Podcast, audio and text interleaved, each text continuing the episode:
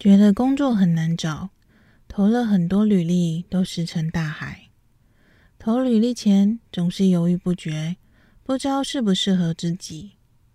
面试前不管准备再充足，总是感到焦虑紧张。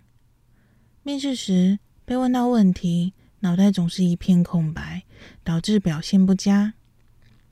总是无法适应新环境，导致在职期间太短而影响面试机会。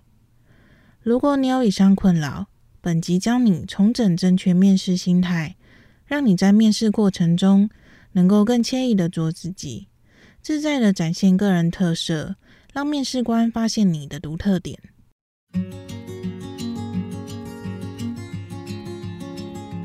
Hello，你现在收听的节目是《我是泡芙传》，在这将分享我的人生经历与生活，遇见有共鸣的你。这里是关于泡芙女孩逆转胜的人生故事，我将分享关于情感治愈、恋爱交友、自我成长相关主题。我是独生女，从小经历单亲家庭、酗酒父亲、家暴、溜溜球胖子。被同学霸凌嘲笑，网络恐龙妹追求爱情碰壁等，一路上独自成长的血淋淋过程，让我从悲观、负面、厌世中学习如何爱自己，从中自我成长，而摆脱了生命黑暗面。并非大富大贵才是胜利，自己内心感到自在就是种胜利。如果有兴趣，请记得一定要订阅我的节目，每周五准时更新。希望能帮助到有共鸣的你，让你能看清晰左右两旁的道路，往更好的方向前进吧。相信未来将能回头笑看当时的自己。那我们就开始吧。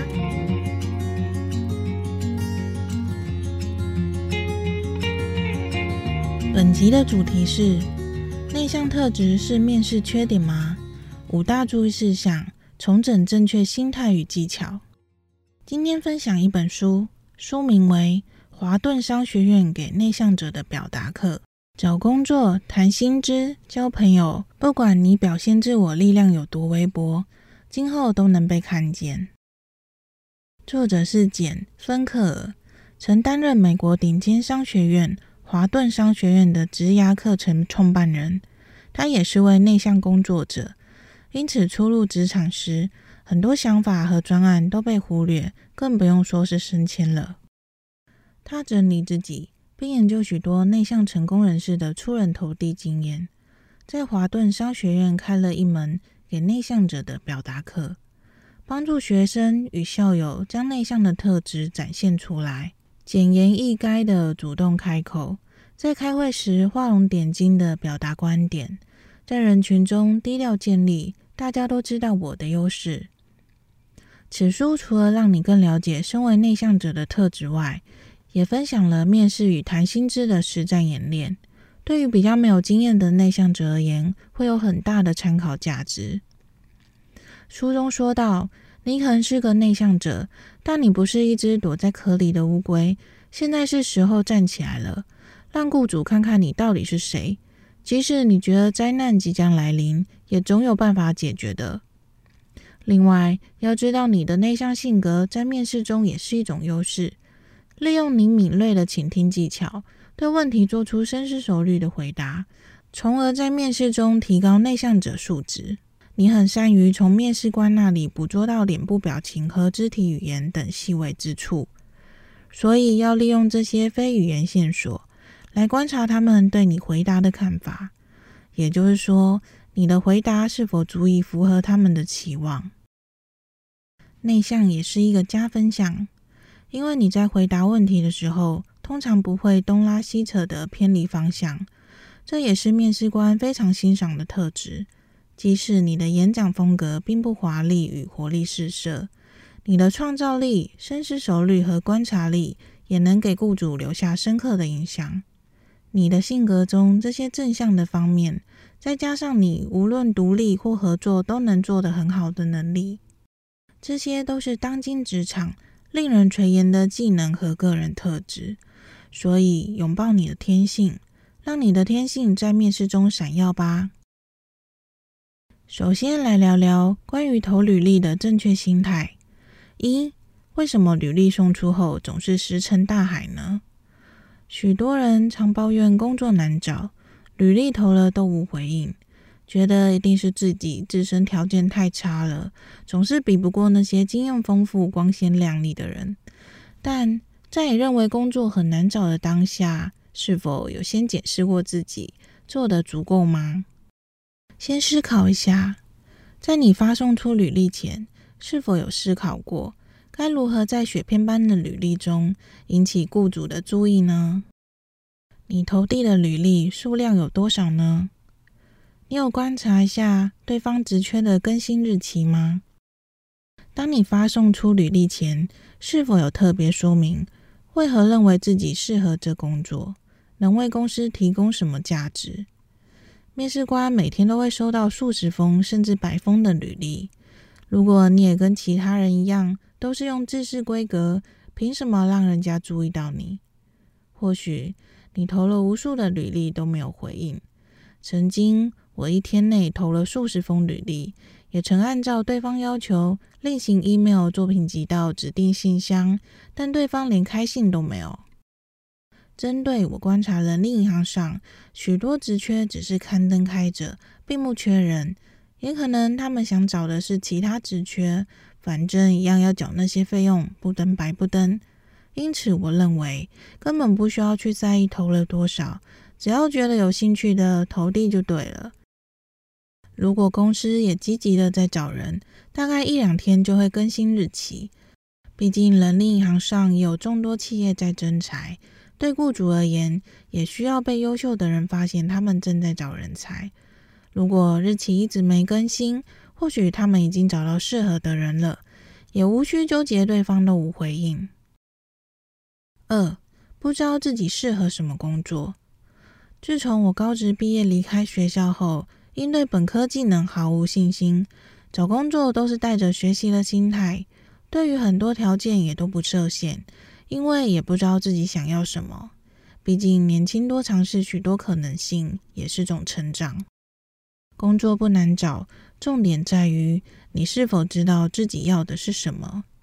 初期还不确定自己能力时，不知道要往哪个方向投递履历，可以先设定几项基本条件。例如薪资、工作地点、工作时间、休假制度、产业类别，有喜欢的行业符合自己所设定的条件，就直接投履历。有机会就准备好去面试，聊看看。根据我过去面试的经验，就算没录取，也让我收获了许多。因为我观察了不同工作环境，观察了不同的工作氛围，观察了雇主的特质。也从面谈中发现，这个职务原来跟我想象的不太一样。例如，我是平面设计师，因过去对电玩游戏有兴趣，曾应征过动画设计师。与雇主面谈中，才发现不是我想发展的那个方向。建立了以上投履历正确心态后，收到面试通知，该准备哪些事项呢？关于面试的细节以及基本的礼仪跟该注意的事项，在网络上搜寻就会找到很多文章可以参考了。本篇想分享的是我多年在职场的实战经验。刚出社会时，总会因太紧张而按照剧本走，但经验久了，大概都掌握到公司会问的问题跟节奏后，就可以自己弹性调整出自己的风格，不需要伪装跟别人一样。这也是让面试官对你印象深刻的一点。收到面试通知后，我会先做以下调查：一、Google 搜寻公司与品牌名称，先了解一下公司背景。这部分是为了让自己内心有个概念，知道你要前往的公司大概是什么规模，它的产品在市面上的评价如何。因为我过去踩过几间很雷的公司，且现在网络资讯透明化。如果是很恶劣的企业，通常都可以先从网络上找到蛛丝马迹。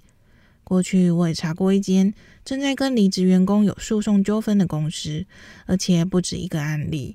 因此，在面试前，我就直接回复因找到适合的工作而无法前往面试。二、到官网浏览页面，并了解公司商品与整体风格。因我都是应征美编设计类，会先研究一下品牌风格与商品是不是我喜欢的。这部分会在投履历的时候大约浏览一下，而接到面试通知后，会再重新仔细的研究。对于高敏感特质，也可以从细节中大概知道对方品牌的现实、售价及课程大概在哪。三、到社群媒体、粉丝专业、社团、IG 了解公司动态、发文风格与频率。因美编一定会跟行销企划、小编有所接触。除了观察品牌发文风格、公司最近活动外，也可以从贴文图片中了解公司日常。我还会去研究照片或影片中哪个人是主管或核心人物呢？收集以上资料后，我会将优缺点记下。依照我过去经验，面试官会很希望从非公司人员口中听到不同的观点，也会对应整个人的细心观察而加分。因我面试的都是消费性产业，大部分我都是从消费者角度说出感受与看法。我本身不管是好是坏，都会老实说。毕竟我不希望因为我假装他们品牌都无缺点，真的录取后因太多需要修正的地方，反而增加自己工作困扰。而我不太由专业角度去说明，是因为在还不了解这间公司前，我的看法都只是空谈。说再多，进去之后无法发挥，也只是被老板默默的扣分。毕竟进入公司后，还是要跟其他同事配合，或是与老板讨论，不可能我想干嘛就干嘛。这就是牵扯到职场生存潜规则。接着需要事前准备自我介绍与相关问答。一、自我介绍，事前准备好大约三分钟内的自我介绍。这绝对是每间公司首先都会问的，而自我介绍不是叫你照本宣科。对于你应征的职务有什么相关的经验或特质？为什么想应征这个职务？你可以提供什么样的价值？对于内向者而言，建议先用文字打成草稿，再练习多念几次。练习到可以很自然的介绍，且事先先准备的好处在于，对内向者不擅长面谈的部分，借由草稿先把逻辑相关性排序清楚，才不会临时支支吾吾，脑袋空白。如果因紧张忘词，可以将它拆解成几个部分，心中记得几项关键字顺序，例如我是谁，大家要怎么叫我。过去我有什么相关经验？在经验中我学习到了哪些技能？我能为公司提供什么价值？网络上很多文章都建议先可以对着镜子练习。对我而言是没做过这些事。毕竟高敏感内向者会因为外在很多因素而影响了生理情绪。在家练习的多洋洋洒洒，一外出到陌生环境，那种自在感完全就消失了。依照我过去经验。任何事都是起而行才会知道结果，甚至当你不知道自己适合什么工作，也可以多面试几间公司，且实战面试后也能掌握目前市场需求。二、工作经历，面试官会看一下履历，可能会提问一些你跟别人有不一样的地方，例如你工作跟工作间的时间有空白，那段时间发生了什么事？你都在做什么呢？或是你过去在职期间都很短暂的原因，以及为什么会离职，这些都是面试官会询问的部分。如果你在工作与工作间有空白，可能在休息、玩乐、旅游等，可以把原因包装一下。就算是真的在耍废或是玩乐，可以说在这段时间我重新调整自己正确心态，准备好重新出发。虽然一听就知道是屁话，但总比白目的说，因为我到处旅游，到各地吃吃喝喝，这会让人听起来像是个没正确生活态度的人。三，为什么想换工作呢？问你为什么想换工作，老板想了解的是你这个人是否容易对工作产生不满，而总是把自己摆在受害者角度，觉得都是别人的错。不管你再怎么讨厌这份工作，面谈时绝对不要有任何批评，请带有客观的角度去说。对于高敏感内向者的特质，就是长时间的观察与在心里做分析，可以说明公司现况与你未来生涯规划不符，你希望的方向，公司无法满足你的规划。例如，你觉得未来产业是朝智能操作，但公司却无法接受系统化的操作；或现在是数位时代，但老板却认为买广告、找 KOL 合作都是浪费钱。过去我一份待了五年的工作，最后不欢而散。但我不可能在面试的时候老实说，因为我跟主管闹得不愉快啊。因此，我思考为什么会让我离职的真正原因。因为待了五年，职位不上不下，觉得是正确该做的事，又不被支持，跟我想发展的职涯规划有分歧，没有未来性。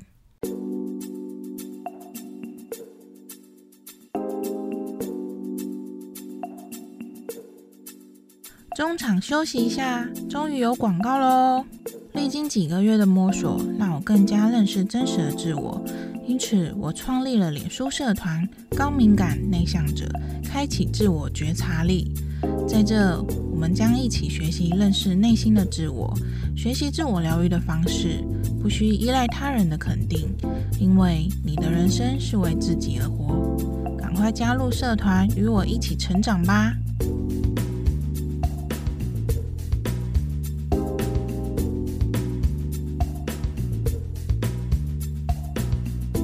是，为什么想应征我们公司呢？这也是必问问题。老板们不希望找到一个为了钱而来的人，他们想听到的是，你想在他们公司获得什么成长与成就。例如，因我是设计，对于品牌视觉非常吸引我的，我就会说，我很喜欢你们的设计风格，这是我想学习增进的方向。不过，在说这些屁话的时候，我内心只想着。我就是为了钱没处啊！哈哈哈哈哈哈。五，对于你未来职涯规划是什么？不一定都会被问到这个题目，但我觉得会问的面试官都是希望了解你对自己人生态度，以及他们会评估公司是否能满足你的期望。毕竟要培养一个优秀的人才，需要花费很多金钱、时间与心力的。或许很多人连现在想干嘛都不知道了，还要谈到未来。不过面试嘛，还是要包装自己一下。且你现在说的未来计划赶不上变化，所以不用想太多，先准备好跟这职务或公司有相关性的回答。例如，因我很清楚的知道，对于电子商务是我想发展的方向，我就会说，因我对电商很有兴趣，也觉得这是未来很大的市场。除了美编设计外，我也想接触更多相关领域，例如广告投放、数据分析、行销规划、社群经营等等。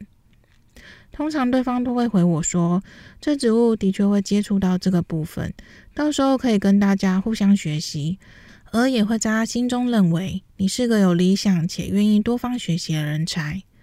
但其实我心里也只是想要那份薪水而已啦。当然。你真的很清楚自己的规划，又很想得到这份工作，记得先包装好自己的说辞，不要说一些跟工作无关的事情。例如，我以后要自己创业，我要出国留学，我一年后结婚生子就要当家庭主妇了。说真的，如果你是老板，会想花心思培养一个随时都要离职的员工吗？六，你觉得自己的优点跟缺点是什么呢？过去我还不知道自己是高敏感内向者前，第一次听到时也是脑袋空白，支支吾吾的不知道如何回答。而在职场多年后，对于这个问题，我都是按照自己的真性情去回答。而会询问这问题的雇主，其实只是想了解你是否了解自己，是否检视自己的能力。许多内向者都觉得自己不善于面对面沟通。也认为自己的内向是一个致命缺点。在冒牌生的职场聊天室影片内，有一段说道：“如何运用缺点，把它成为优点。”这句话我觉得非常好，大家可以记下来。跟他人相处，我比较安静，但安静不代表是孤僻，而是我会先去想一想该怎么样把事情做好。做好事前准备后，接下来就是建立正确的面试心态与注意事项了。一，在希望他人尊重你之前，你得先学习尊重对方。承上述说的，面试前绝对要花点时间做功课。就算你只是想当做练功，花点时间了解对方的商品，这是最基本的尊重，也是展示你的专业度和态度。二、时间掌控，高敏感内向者心思细腻，很容易被当下环境与周遭人所影响。有兴趣的公司，请好好安排时间，不要跟其他面试工作都挤在一起。记得保持专注力，让自己心情保持稳定。高敏感内向者最需要空间与时间喘气，整装再出发。我本身是个很容易焦虑的个性。对于时间观念也非常重视，尤其要去一个陌生的地方，一定会先做好功课，先用 Google Map 看一下公司周边环境。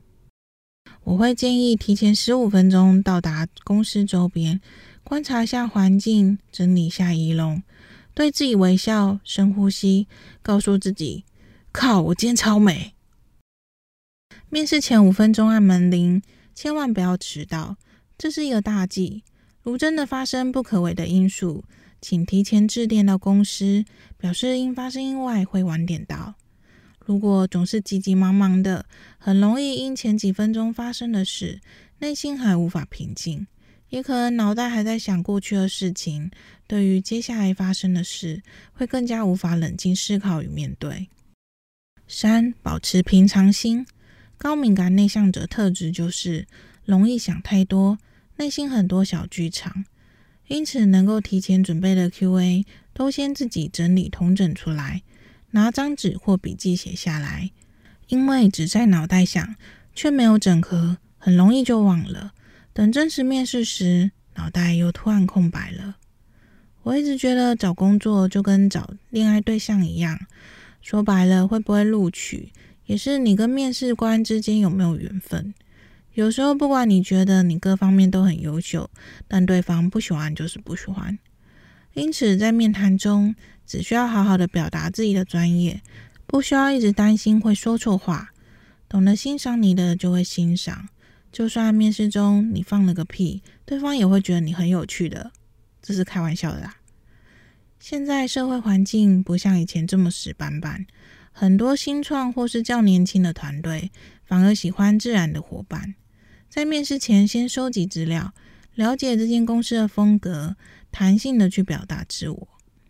我也经历很多次，以为会被录取，但又没收到通知，内心当然感到很失落。但我不觉得那是我表现的不好，反而我会去检视，是我哪个环节可以再做得更好。重点就是保持平常心，得失心不要太重。这个人不喜欢你，那就换下一个吧。而经过我多年在职场上找工作的经验，我发现了一些公司不会告诉你的秘密。一，其实我也很苦恼，找不到优秀人才。对中小企业而言，刊登在人力银行求才也是很竞争的，除非肯给出超出市场待遇，不然众多企业中要如何让优秀人才愿意投履历呢？这就跟谈恋爱一样。大家都爱找门当户对的对象，道理一样。优秀的人也在找条件更好的工作。过去我也曾帮公司征才过，因为待遇条件普通，每天还要努力看人力银行发送的配对信，觉得有不错的人，就需要主动邀请面试。二，我不会告诉你公司预算不足，因现在规定薪资四万以下需透明化。我发现许多企业都会故意调高范围，不然根本没人愿意投履历。等你去面试了，才告诉你公司预算只有这样，看你愿不愿意接受。而一些对自己技能没有自信的求职者，可能就会屈就于这薪水。进去后才发现，这间公司没有未来，工作的很痛苦。且有许多没素质的雇主，完全不懂市场薪资，以为有钱就有人抢着做了。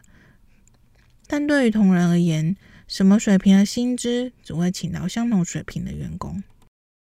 三，公司很用心的在经营社群媒体，从中找到了解彼此的伙伴更实际。我发现现在许多中小企业新创品牌已经不使用人力银行找人了，因人力银行的收费其实对私人企业只找一两个员工而言是一种成本上的负担，且品牌是希望找一个认同自己公司理念的伙伴，因此他们会运用社群的力量，从自己的社群媒体或官网上。找到对他们有一定了解的员工，从粉丝转成工作伙伴，对彼此都是非常有益的方式。如果你有一直关注的品牌，可以定时的去看看他们的社群动态，或是直接 email 询问是否有相关职缺。最后，有什么问题想问吗？听到这问题，大概都觉得面试快结束了。一般人在这部分通常不会有太多想法，毕竟已经回答这么多问题，脑袋也都空白了。这部分我放在最后再聊，是因为必须先做好前面几项正确心态。虽然我是在求职，而雇主在筛选我的同时，我也同时的在筛选他。而你在最后提出了几项经过设计思考后的问题，可能是让你能够脱颖而出的重点。切记询问的态度。还是要带着专业、谦虚的口吻提问，而不是用上对下的口气去质问对方。基本礼貌还是要保持。一，请问这个职缺是怎么产生的？公司流动率大吗？通常是因有人离职或是组织扩编。针对人员离职的部分，我会询问，主要是想了解一下，从雇主认知中说出来是怎样的说法。再去观察他对同仁是否有足够的同理心。二，请问贵公司认为在业界与他人有何区别与优势呢？我会问这问题是想了解一下雇主是否对于自己在业界的定位有无了解，或是一直活在自己的世界自吹自擂。如果他无法意识到自己的优缺点，未来一起共事后，也容易认为是同仁不够努力，而导致业绩无法成长。三，你喜欢这间公司吗？为什么呢？因我面试都是小公司，通常都是老板或核心主管，因此我本身没询问过这点。虽然知道询问后通常都是获得正面回复，不过也可以从对方反应中了解一下，是否如他说的如此真相。四。您对于这职务的员工有什么期许？希望他具备怎样的核心能力与特质呢？这问题我过去也没有询问过，但我认为这是个好问题，可以了解一下雇主是否理解他正在寻找怎样的人才，与他期望中跟哪类型的人共事，或许你的特质正好是他需要的。而从主管的回应中，也能够反映出他对工作态度与管理人的价值观。五，如果最后我没被录取，最大的原因会是什么呢？我需要再加强哪个部分呢？这应该是没几个人敢发问的问题，但提出这问题会让人感到应征者的谦虚，愿意学习进步的态度。如果遇到脑袋清晰的面试官，也能更了解自己给他人的感受，进而去检视自己哪里可以做得更好。最后结论：基于以上，在职场打滚久了，经历了许多职场现实面后，找工作我都会先设立基本条件。我常说，找工作就跟谈恋爱一样，而面试就跟相亲一样。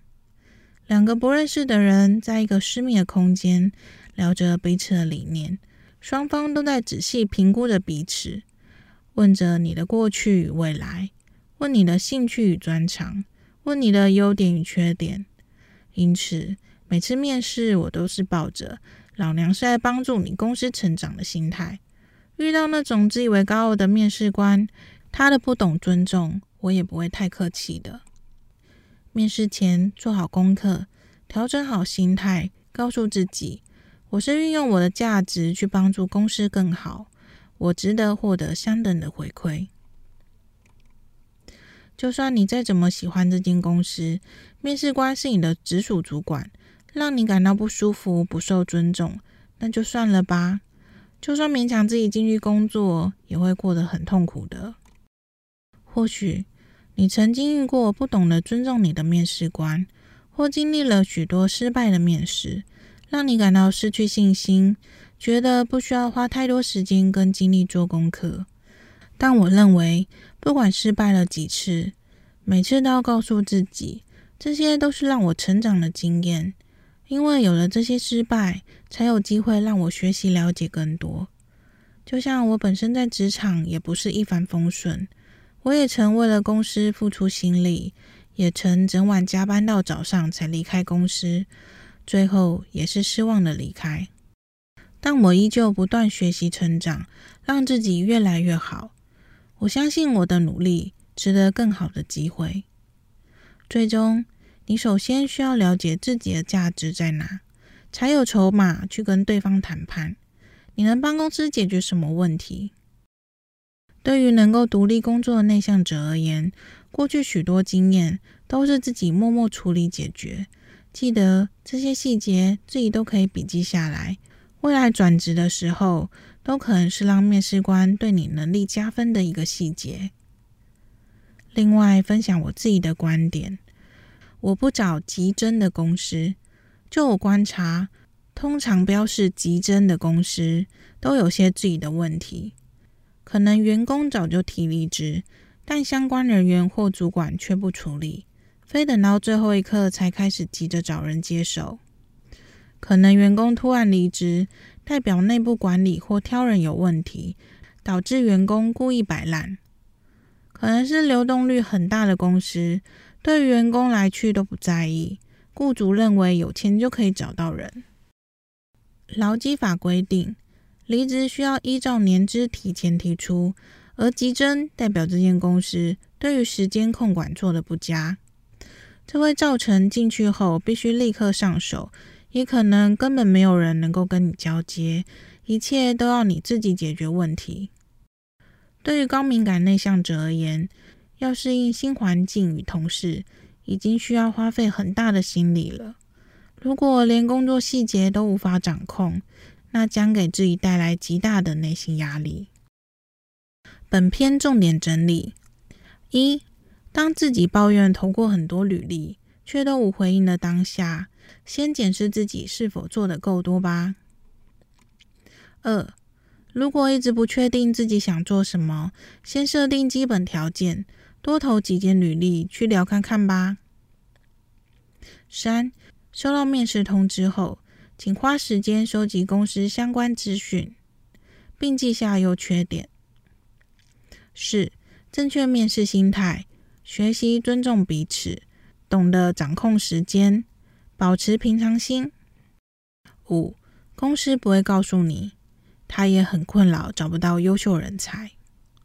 六。设计思考最后的提问，除了让你更了解公司，也可能成为让你脱颖而出的重点。七，做好功课，调整好心态，告诉自己，我是运用我的价值去帮助公司更好，我值得获得相等的回馈。八，你首先需要了解自己的价值在哪，才有筹码去跟对方谈判，你能帮公司解决什么问题？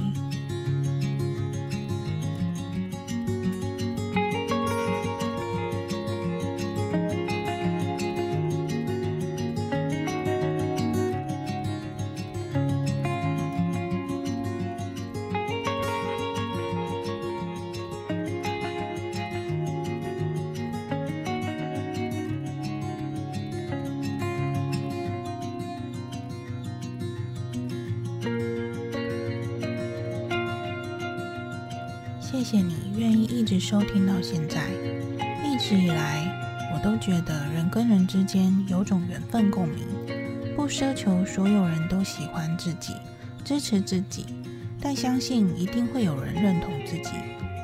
如果你对于今天的内容有什么想法或指教，或想跟我讨论哪些相关主题，欢迎到我的部落格跟我分享你的故事。我也会将这集的文字档与相关连接放在我的部落格里，直接搜寻相同标题的文字就可以找到我喽。如果这集让你感觉有所收获，也欢迎分享给你觉得需要的朋友，并邀请你留言评分五颗星，让节目可以挤进排行榜，让更多人听见，支持我能继续坚持分享下去。如果你觉得没有收获，也对你没有帮助，也欢迎到我的部落格留言，让我知道你想得到哪方面的协助，给我机会思考该如何做得更好。那我们下次再见喽，拜拜。